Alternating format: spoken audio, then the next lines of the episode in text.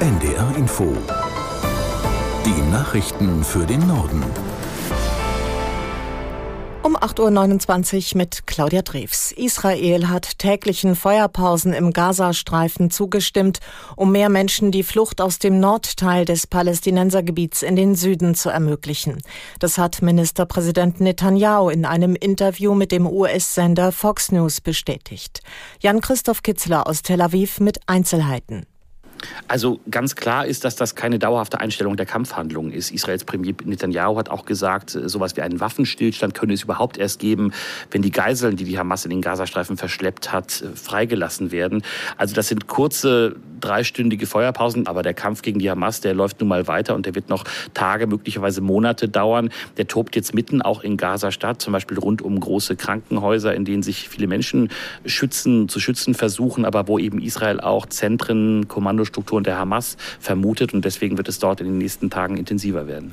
Außenministerin Baerbock bricht heute erneut in den Nahen Osten auf. Geplante Stationen der Reise sind die Vereinigten Arabischen Emirate, Saudi-Arabien und Israel, wie es aus dem Auswärtigen Amt hieß. Aus der NDR Nachrichtenredaktion Torben Müller.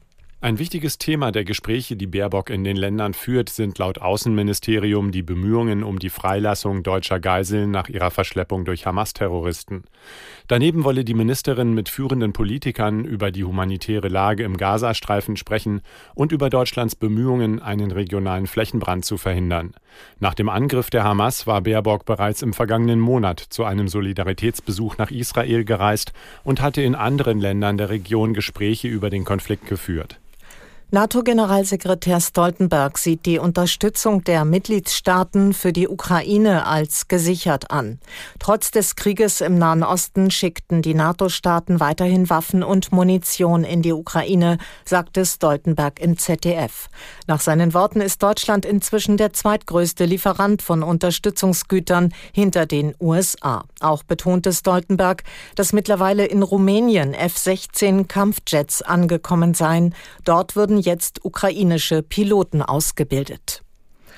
Macht die Bundesregierung einen guten Job? Unter anderem diese Frage wurde im aktuellen ARD Deutschland Trend gestellt. Hauke Schelling aus der NDR Nachrichtenredaktion fasst die Antworten zusammen.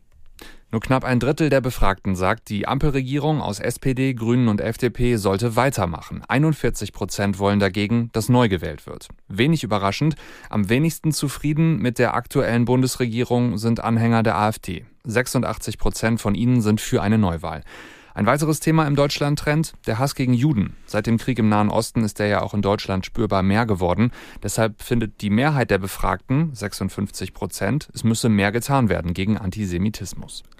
Der Bundestag will heute eine Mindestbesteuerung für größere Unternehmen beschließen. Die Pläne gehen auf eine Einigung auf internationaler Ebene zurück und wurden anschließend von den EU-Staaten vereinbart. Aus Berlin Jan Zimmermann. Die Mindestbesteuerung soll verhindern, dass Konzerne ihre Gewinne in Steueroasen verschieben.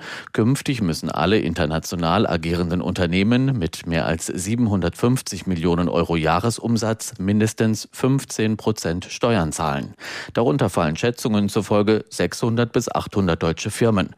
Die Regelung ist unabhängig davon, wo die Unternehmensgewinne entstehen. Der Staat geht ab 2026 von mehreren hundert Millionen Euro Mehreinnahmen im Jahr aus. Die Gewerkschaft Verdi hat Beschäftigte im Einzel- und im Großhandel für heute zu einem bundesweiten Warnstreik aufgerufen. Unter anderem sollen Mitarbeiter von Supermärkten, Bekleidungsgeschäften und Möbelhäusern ihre Arbeit niederlegen. Die Gewerkschaft begründet den Schritt mit der Entscheidung der Arbeitgeberseite, die Tarifverhandlungen auf regionaler Ebene zu stoppen. Der Handelsverband Deutschland hatte nach mehreren gescheiterten Verhandlungen ein Spitzengespräch mit Verdi auf Bundesebene gefordert hat. Die Gewerkschaft sieht darin den Versuch, einen Tarifabschluss zu verzögern. Australien will Klimaflüchtlinge von Pazifikinseln aufnehmen, die von den Folgen des Klimawandels bedroht werden. Beim Gipfeltreffen des Pazifischen Inselforums haben Australien und Tuvalu eine Vereinbarung präsentiert, die Beobachter bahnbrechend nennen. Aus Singapur Lena Bodewein. Alle Einwohner des pazifischen Landes dürfen in Australien arbeiten, studieren und leben. So verkündete es der australische Premierminister Albanese zusammen mit seinem Amtskollegen von Tuvalu, Natano.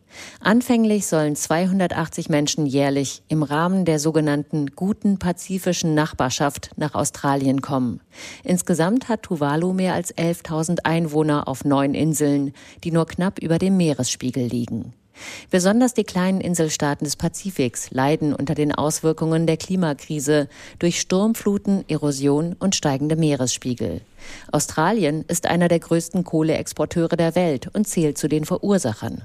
Daher empfinden viele Inselstaaten Australiens Schritt als notwendig und moralisch angemessen. Und das waren die Nachrichten.